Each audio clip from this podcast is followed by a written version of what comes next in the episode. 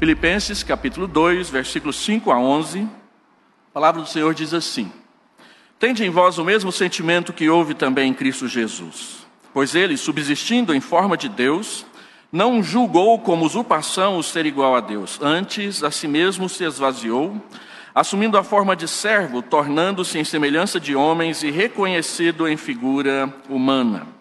A si mesmo se humilhou, tornando-se obediente até a morte, morte de cruz, pelo que também Deus o exaltou sobremaneira e lhe deu o nome que está acima de todo nome, para que ao nome de Jesus se dobre todo joelho, nos céus, na terra e debaixo da terra, e toda língua confesse que Jesus Cristo é Senhor, para a glória de Deus Pai. Quando nós falamos em reforma protestante as suas comemorações, pelo menos três abordagens, abordagens vêm à nossa mente. A Igreja Central de Anápolis é uma igreja histórica. Os irmãos já devem ter ouvido vários sermões, várias palestras, várias exposições nesse período. E geralmente a, é, o carro-chefe das comemorações da reforma é ouvir novamente, outra vez e de novo, a história dos reformadores. Eu já fui convidado inúmeras vezes para falar sobre Lutero, Calvino, John Knox, Zwinglio ainda não, e outros. E as biografias desses homens, as suas obras, as reformas que Deus os usou para fazer nos seus locais, nas suas igrejas, sempre nos inspiram e nós não podemos esquecê-las jamais.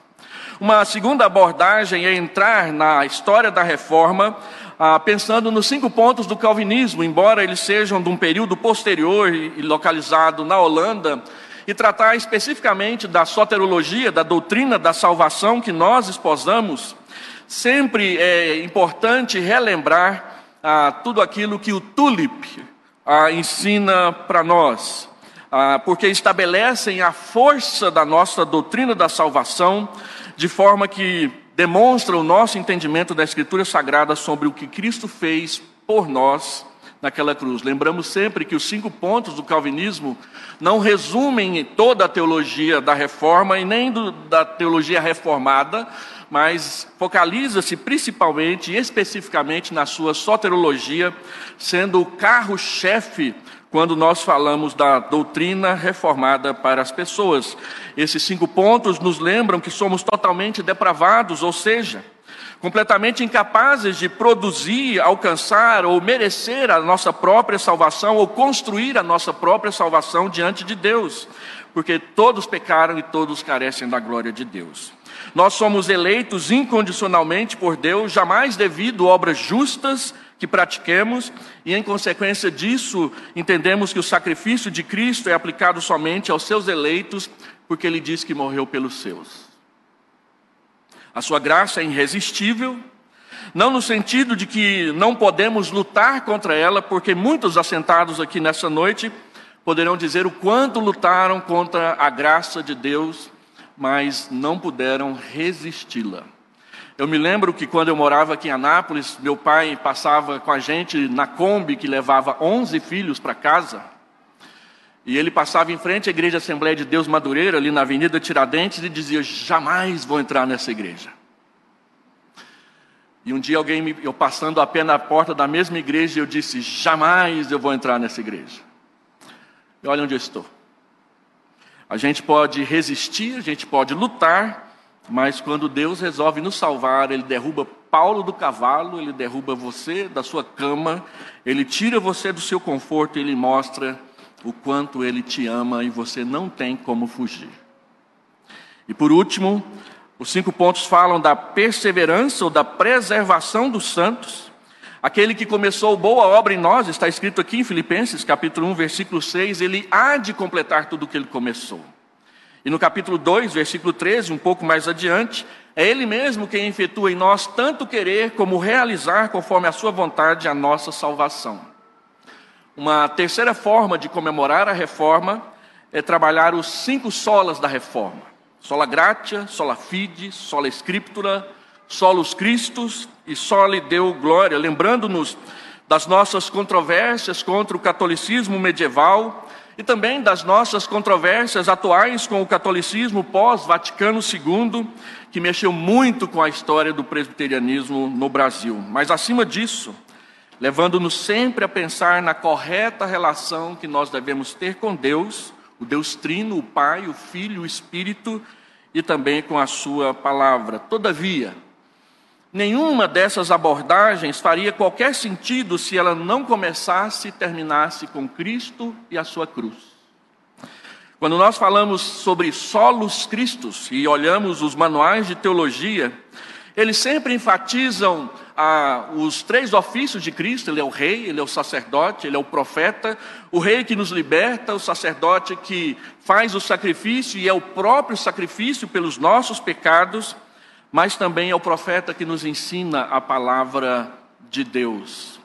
E outra forma de enfatizar o solos Cristo é olhar para a cruz. A cruz do Calvário, a sua infâmia, o seu significado, a sua ofensa. Segundo James Montgomery, ah, não sai. Segundo James Boyce, o que foi a reforma se não trazer Cristo e a sua cruz para o centro? A reforma de Lutero, de Calvino, de Zwinglio, de John Knox não tiveram, não teria nenhum resultado verdadeiro se a igreja não voltasse a olhar para Jesus como seu Salvador, como seu Redentor, como aquele que pagou de fato o preço suficiente, cabal, único, pelo, nó, pelo perdão dos nossos pecados. Os reformadores pregavam que quem entende corretamente a cruz, entende a Bíblia e entende também Jesus. Quem é esse Cristo que a gente sempre fala em latim, solos Christus? A minha proposição nessa noite é falar um pouco sobre esse Cristo, o Cristo da reforma, o Cristo da salvação, o Cristo que é a única verdade, o único caminho, o único mediador entre nós e o nosso Salvador. Em tudo ele é o nosso modelo, modelo de vida, modelo de conduta, modelo missionário, modelo para tudo, modelo de teologia, modelo de pai, modelo de filho, modelo daquele que anda com Deus e que leva Deus ao coração diretamente das pessoas. Ele é o, o Deus que, sendo Deus, diz o texto que para nós se fez servo por amor de nós. E eu gostaria de meditar um pouco sobre isso com os irmãos de três maneiras possíveis. Ó, lembrando que o contexto aqui da carta é Paulo agradecendo à igreja de Filipos a oferta que eles enviaram para ele. ele. A igreja havia enviado não somente uma vez, mas duas vezes oferta para ele. E ele escreve essa carta para agradecer e demonstrar a sua alegria por ter recebido essa cooperação no Evangelho, dizendo com todas as letras que quando ele se dedicou ao Evangelho, nenhuma igreja havia se comprometido com ele, como a igreja de Filipos e as igrejas da Macedônia haviam a se comprometido. E nessa carta, Paulo mostra, ao falar da sua alegria, ao falar do, da sua gratidão e do seu contentamento, ele mostra que Cristo e o seu Evangelho está acima de tudo. E que tudo o que nós fizermos para servir a Deus, jamais devemos esquecer que Cristo é aquele que deve estar acima de tudo. Ele fala isso aqui para nós, e depois ele diz: ele dá dois exemplos de homens que levavam isso a sério. Ele dá o exemplo de Epafrodito, que por causa de Cristo enfrentou as portas da morte a fim de servir a igreja de Filipos. E ele diz também de Timóteo, que estava enviando para servir aquela igreja, porque ele diz que ele não tinha ninguém com o coração igual de Timóteo, que colocava as coisas de Cristo em primeiro lugar. E era esse que ele queria enviar para cuidar daquela igreja naquele momento. Quando nós falamos da reforma protestante, falamos das igrejas presbiterianas da nossa região, nós temos que pensar em pessoas que queiram levar a Cristo, que não tenham um sentimento em que coloque a não ser Cristo acima de tudo e de todos nas suas vidas. Então, em primeiro lugar, versículo 5 e versículo 6, Paulo diz que seguir o exemplo de Cristo é uma atitude que deve estar sempre no nosso coração. Tende em vós o mesmo sentimento que também houve em Cristo Jesus, que sendo Deus não julgou como usurpação, usurpação o ser igual a Deus, antes ele se tornou um servo. Uma atitude que nós precisamos imitar e repetir sempre, essa atitude de aquele que, sendo Deus, preferiu vir à terra nos servir, tornando-se servo. Antes de Cristo, no período da filosofia grega clássica, a humildade era vista como um vício, como um defeito de caráter. A humildade só passou a ser considerada como uma virtude depois que Jesus Cristo pegou uma toalha, pegou uma bacia e lavou os pés dos seus discípulos e disse: Olha, eu fiz isso com vocês, agora façam isso com os outros. E a partir de então, o Novo Testamento é escrito ressaltando que o Senhor Jesus não veio para ser servido, mas ele veio para servir e dar a sua vida em resgate por muitos. Aquele que é o mais poderoso de todos não usa o poder para oprimir, ele usa o poder para servir. Os vereadores, os prefeitos, os deputados, os senadores, os presidentes da república, os governantes do mundo fariam bem em perceber que aquele que sempre teve muito mais poder do que eles não usou o seu poder para oprimir, mas sempre usou o seu poder para servir as pessoas. Ele não veio para ser servido, ele veio para servir. Daí então, a humildade que era considerada um defeito de caráter, uma fraqueza, passa a ser considerada por causa da presença, da influência do cristianismo que segue esse Cristo, uma virtude. Aquele que é humilde, diz a palavra de Deus, Deus o exaltará. E assim, o mundo não aceita a humildade. O mundo prega a altivez, o empoderamento, o sucesso, a honra, o reconhecimento, são elementos que não costumam contribuir muito bem para a prática da humildade. Quem quer poder, quem quer fama, quem quer sucesso, costuma galgar esse caminho pisando nos outros, não servindo os outros, a não ser que siga o caminho do servo o caminho do Senhor Jesus, porque o mundo exalta o orgulho. Nós falamos do orgulho gay, do orgulho de ser mulher, do orgulho de ser homem, ah, de ser dessa família, de ser daquela estirpe, de ser dessa raça, de ser daquele grupo, de fazer parte dessa sociedade, de sobressair, de crescer, mas nunca diminuir para olhar para o outro e como o Senhor Jesus fez servi-lo, porque a humildade é um chamado para ser pequeno. Quando os discípulos conversavam entre eles, perguntando quem é o maior de nós, o Senhor Jesus os corrigiu, dizendo: não é assim. Entre os homens, eles têm as suas autoridades, eles têm o seu poder, mas entre vós é diferente. Aquele que quer ser grande, esse será o que vos sirva. Então, no cristianismo, quem quer ser grande precisa aprender a entrar no caminho do servo, precisa aprender a ser pequeno. Ser humilde, ser pequeno, não quer dizer perder-se, mas quer dizer simplesmente controlar muito bem quem é para poder cuidar do outro que precisa e que carece. Foi por isso que o Senhor Jesus veio e ele nos encontrou na nossa situação de perdição, estendeu a mão para nós e nos salvou. É muito antológico você ler Lucas 5 e no meio da multidão aparece um leproso que, em vez de estar gritando, ai me, ai me, leproso, leproso, afastem-se, ele simplesmente brota na frente do Senhor, literalmente caindo os pedaços. E o Senhor Jesus pergunta: O que você precisa? E ele diz: Eu quero ficar inteiro. E a Bíblia diz que o Senhor Jesus estende a mão até ele. Ele não chega e abraça os pés de Jesus, ele procura ficar a uma distância respeitável, aceitável perante a lei. Mas a Bíblia diz que o Senhor Jesus toca nele. Ele veio para tocar os intocáveis. E a lepra não o contamina, a sua santidade, a sua glória, o seu poder é que contamina os outros. Assim, Sendo Deus, ele não usou isso com, em proveito próprio, ele não usou isso como usurpação. Usurpação quer dizer apoderar-se, apoderar-se violentamente de algo, adquirir algo de forma indevida. Jesus Cristo nunca usou da sua divindade indevidamente. mas ele usou o seu poder para servir, servir ao povo que ele elegeu para si, buscar um a um e tratá-los ah, com a sua graça. Eu tenho assistido ultimamente aquela série The Chosen. E o que é interessante observar na forma como eles dramatizam a história de Jesus é os tipos diferentes de pessoas que o Senhor Jesus alcança. E eles deram uma modernizada, colocaram Mateus como se fosse um autista e também encontrou Jesus. E o Jesus o chamou. Pedro, que parece um aliciador de briga de boxe, um segurança de leão de chácara, mas que agora serve Jesus.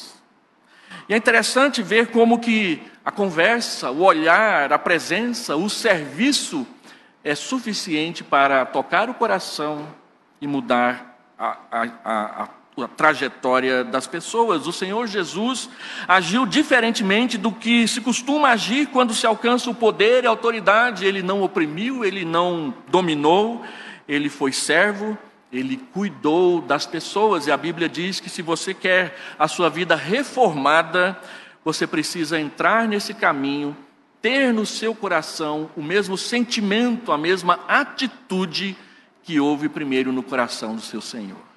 Segundo, o texto diz no verso 7, no verso 8, que ele se esvaziou, ele esvaziou a si mesmo. Não foi alguém que o humilhou, não foi alguém que o solapou, ele se entregou a esse caminho. Essa expressão esvaziar-se entrou para a teologia com um título que se tornou comum e que quem estuda a, a, cristologia tem que lidar com essa expressão, que é a expressão kenosis.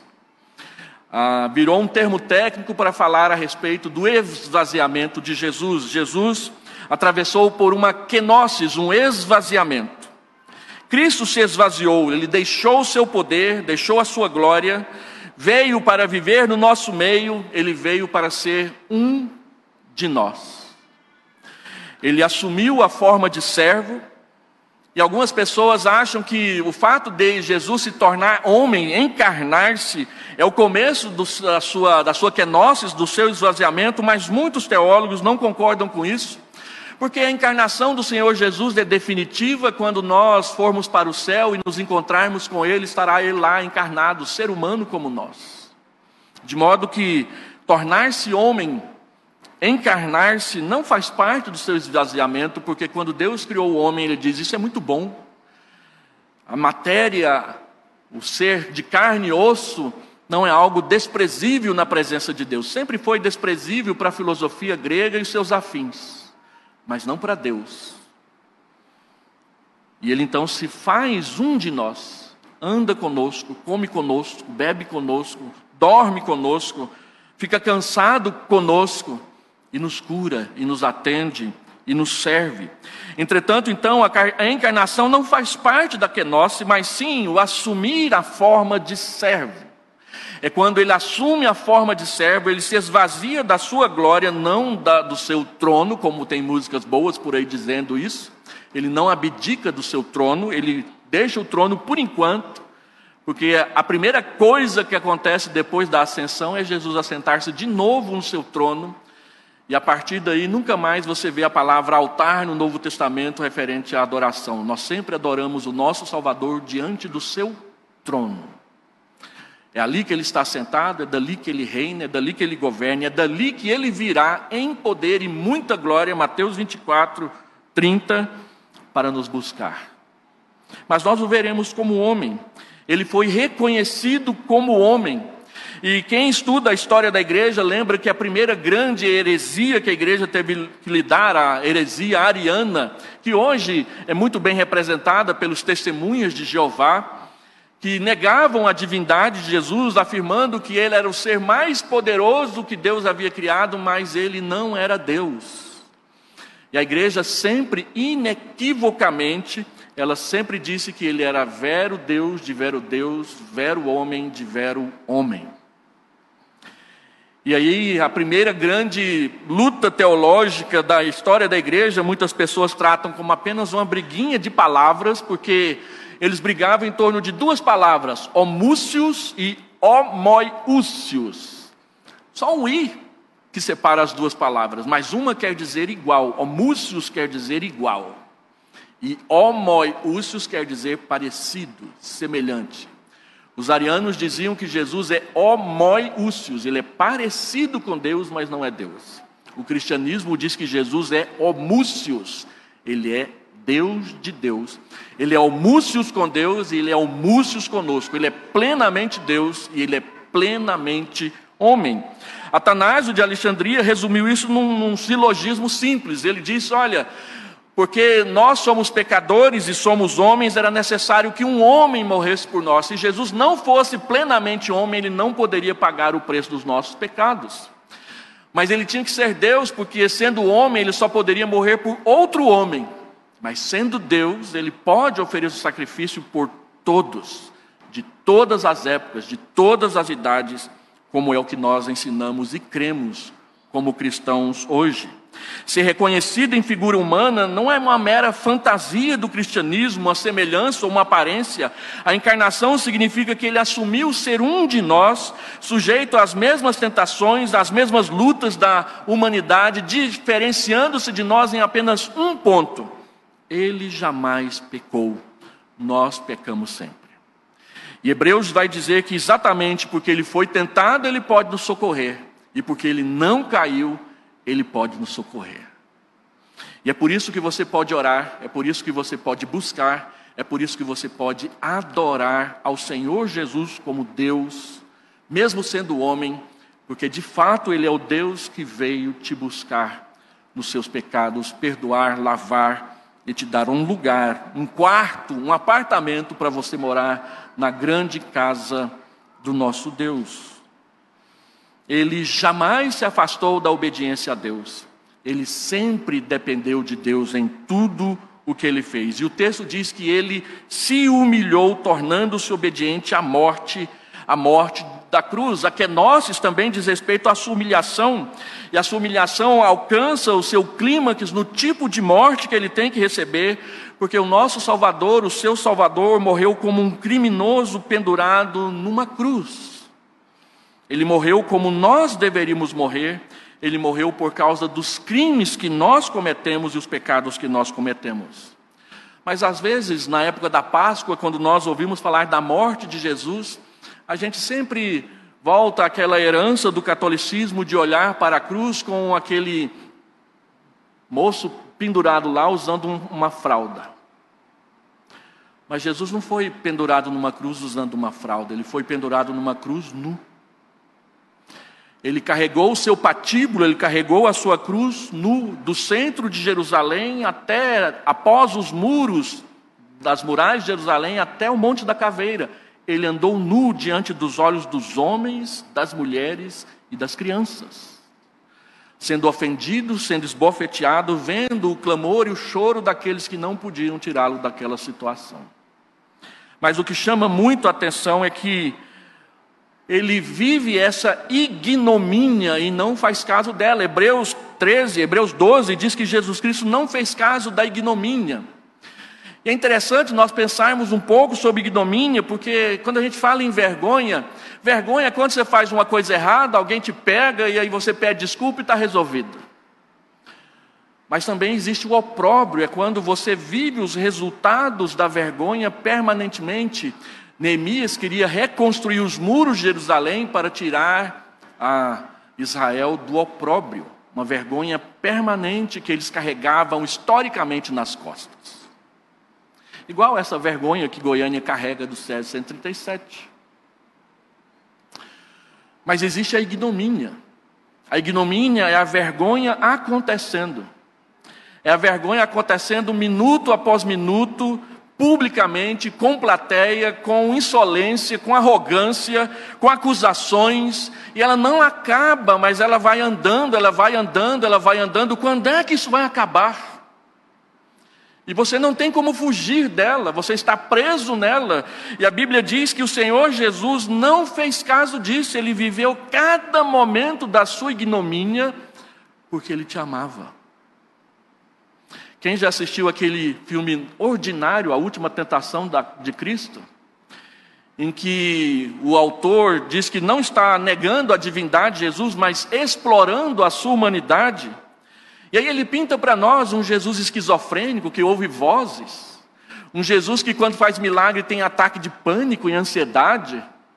Um Jesus que chama João de mentiroso na hora do batismo, que adultera com Maria Madalena e que está lá pregado na cruz, e aí chega um anjinho dos olhos verdes, do cabelo loiro, e diz: Para de sofrer, Jesus, já passou, já deu. Você quer que eu tire você daí? E ele pergunta: Mas está certo isso mesmo? Não, você já fez o que tinha que fazer. Aí o anjinho vai lá e coloca uma escada, puxa um prego, coloca a escada do outro lado, puxa outro prego, Jesus sai e ele fala: Pode ir. Aquele anjinho era o demônio.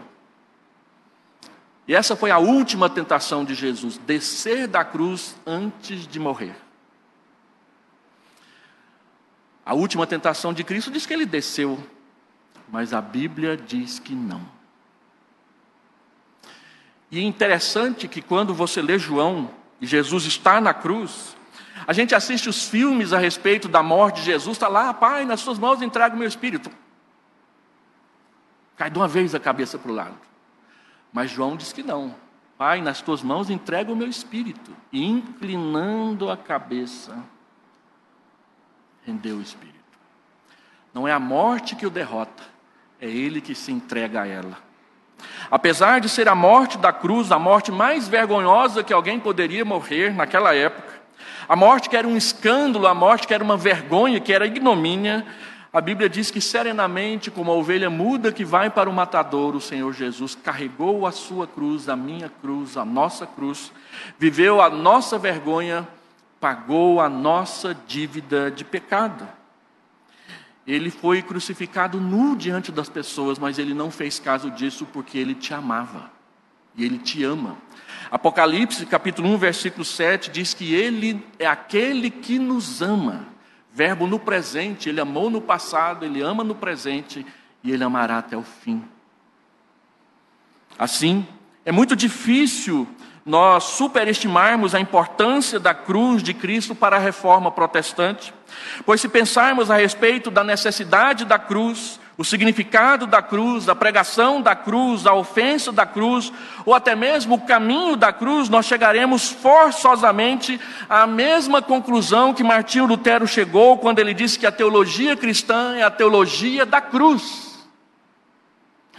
E Lutero fazia essa afirmação em contraste com o que ele chamava de teologia da glória. A teologia da glória é a teologia do sucesso, do Deus que abençoa, do Deus da alta ajuda, do Deus da teologia da prosperidade, do Deus da confissão positiva, do Deus que nos serve e que nós mandamos nele.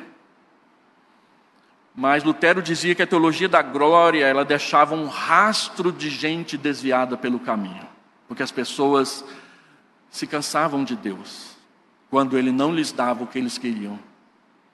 Mas a teologia da cruz, da humilhação, da dor, da ignomínia, da vergonha, deixa atrás de si uma, um rastro luminoso de conversões de pessoas, as mais diferentes possíveis, dos piores pecados imagináveis, para Deus. A cruz de Cristo está no centro motor da nossa fé, pois por meio da cruz, Deus realizou a satisfação da sua honra santa contra o pecado. Deus é irado contra o pecado, mas diferente do que alguns doramas coreanos dizem, ele não está com raiva de nós. Pela cruz, Cristo se entregou como sacrifício redentivo por nossos pecados. Ali ele nos substituiu, morreu em nosso lugar, morreu a nossa morte pela pregação da cruz, conforme tem uma música muito bonita que a gente canta por aí, gentilmente nos atraiu e nos salvou, perdoando todos os nossos pecados, cancelando inteiramente as nossas dívidas com Deus.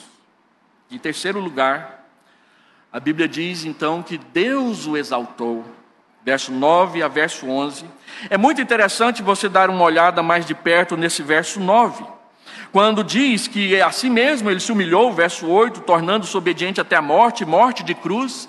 Então o verso 9 começa dizendo: pelo que também Deus o exaltou. Sempre que Paulo, por exemplo, quer mostrar algo que Deus fez por nós, ele usa um mas, ele usa um porém. Então, ele vos deu vida, estando vós mortos nos vossos delitos e pecados, vocês andavam segundo o curso deste mundo, pelas inclinações da vossa carne, pelos caminhos de Satanás, estavam debaixo da ira de Deus e eram por natureza filhos da ira, mas Deus, verso 4, por causa do seu amor que é grande, por causa da sua bondade que é imensa, por causa da sua graça e por causa da sua misericórdia, nos deu vida por meio de Jesus. Paulo descreve como que o mundo é sem Deus e ele vira para Timóteo e diz: Tu, porém, deve agir diferente. Mas aqui ele não usa um mas, ele não usa um porém, ele usa um pelo quê.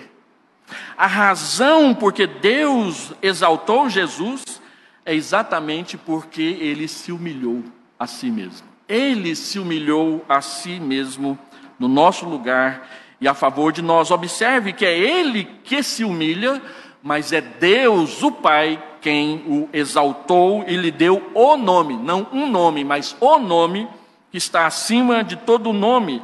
E aí vai ser uma tônica do Novo Testamento que aquele que se humilha será exaltado. Humilhai-vos, portanto, diz Tiago, sob a poderosa mão de Deus, para que em tempo oportuno ele vos exalte. Ou como Pedro, lançando sobre ele toda a vossa ansiedade, porque ele tem cuidado de vós. Deus resiste aos soberbos, mas aos humildes ele exalta. Jesus humilhou a si mesmo por amor de você, por amor de mim, por amor de nós, e Deus então, por essa razão, lhe deu o nome que está acima. E a palavra acima não quer dizer somente em cima, mas acima, lá em cima, para lá de lá em cima de qualquer outro nome que possa ser referido nessa terra. O maior de todos os nomes é de Jesus.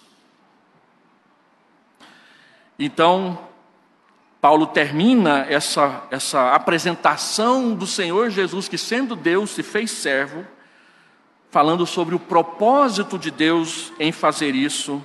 No último versículo, ele diz, verso 10: Para que que Deus deu um nome, ou o nome que está acima de todo nome de Jesus, para que ao nome de Jesus se dobre todo o joelho nos céus, na terra e debaixo da terra. Para que toda língua confesse que Jesus Cristo é Senhor. E tudo isso para a glória de Deus Pai.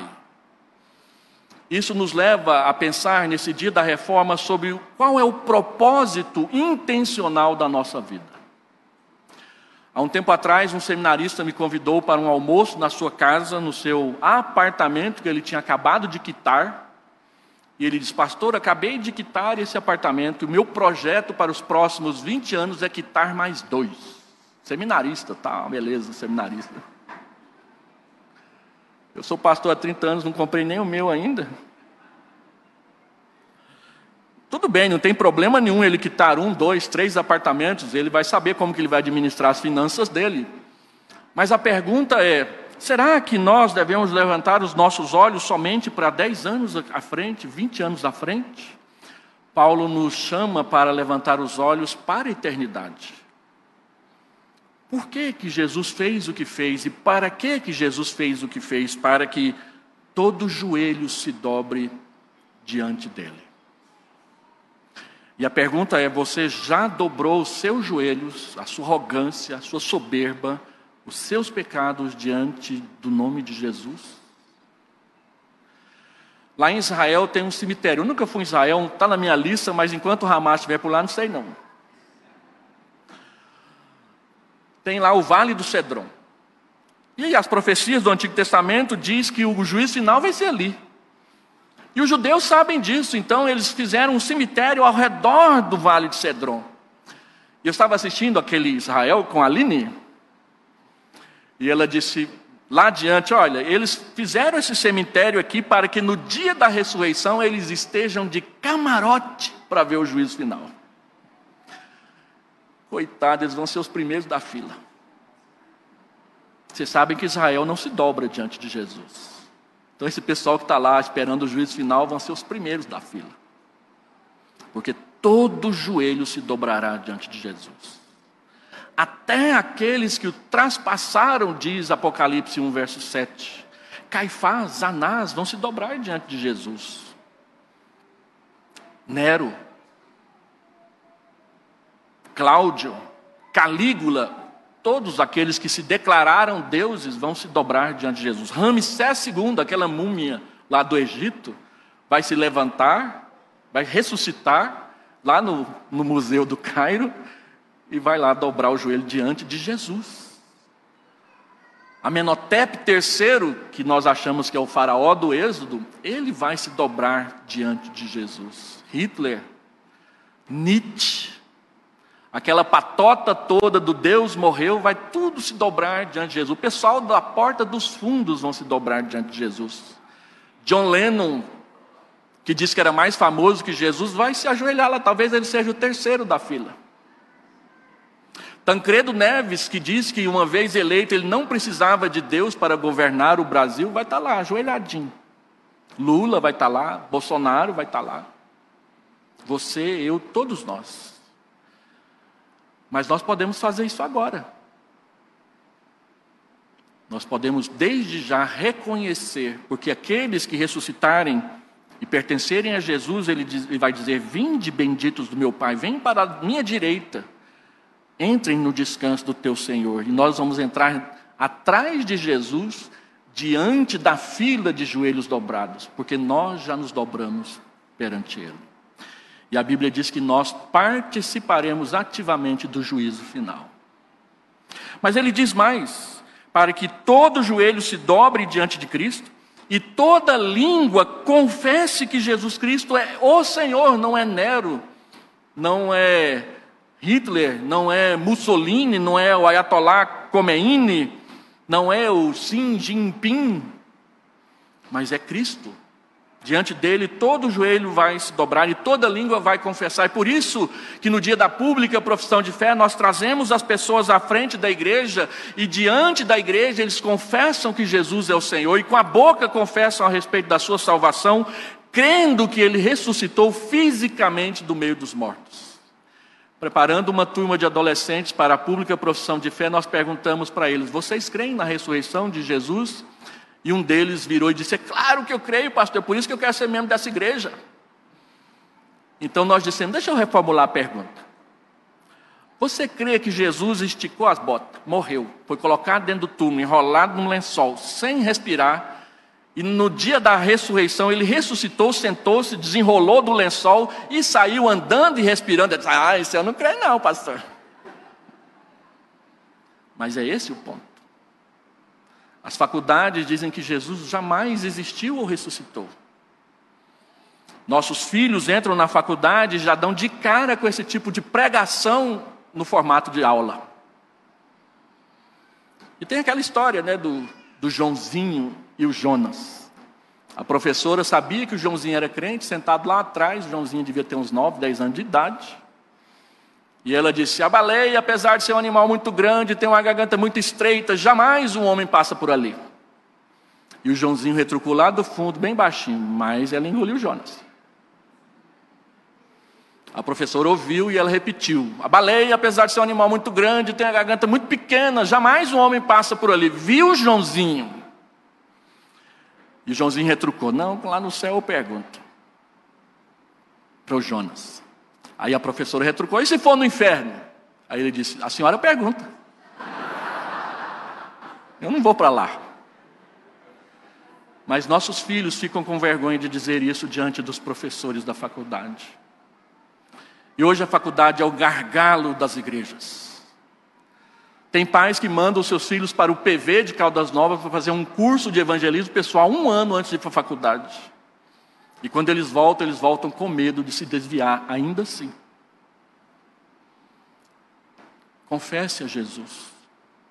Porque Jesus diz que aquele que o confessar diante dos homens, ele pessoalmente o confessará diante de Deus. Mas se você negar Jesus diante dos homens, Jesus pessoalmente te negará na presença de Deus. Qual é o seu projeto de vida?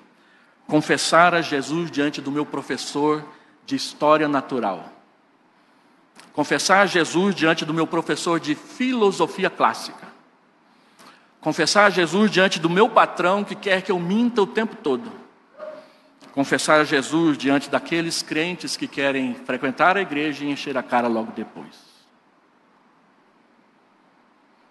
Mas ele diz que tem mais uma coisa: para que o nome do Pai seja glorificado. Isso aqui é fácil, é a única pergunta do catecismo que todos nós sabemos de cor, até os pastores. Qual que é o fim do homem? Glorificar a Deus e gozá-lo para sempre. John Piper ficou famoso porque ele fez uma tradução diferente. Glorificar a Deus por gozá-lo para sempre. Você pode viver a alegria da fé, gozar a Deus desde já. Qual que é o seu projeto de vida? Glorificar a Deus desde já. Então, terminando essa palavra, lembre-se que a atitude de Cristo é algo que temos de ter em nós. O caminho do servo é o caminho da humildade, é o caminho dos cristãos. Uma atitude de vida, humilde, de vida humilde geralmente não combina com a busca por status perante os outros.